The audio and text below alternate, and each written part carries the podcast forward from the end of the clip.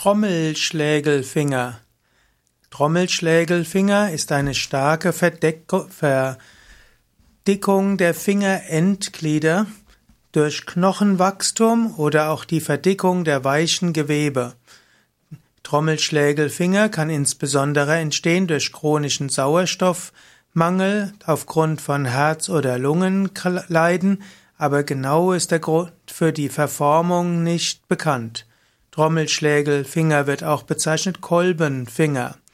Also es ist die Auftreibung der Finger und Zehenendglieder als Symptom bei bestimmten Erkrankungen.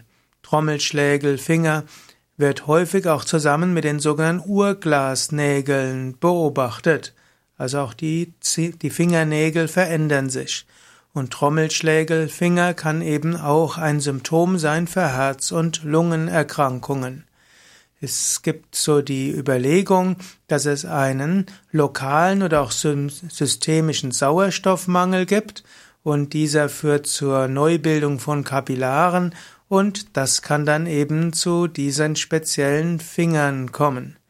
Es gibt auch untypische Trommelschlägelfinger, diese sind einfach vererbt und sie sind kein Symptom einer Erkrankung, sondern sie sind einfach ein ja, eine Abweichung von der Norm. So wie Menschen größer und kleiner sein können und längere und kürzere Oberarmknochen im Verhältnis zur Wirbelsäule, so können auch Knochen unterschiedliche Dicke haben.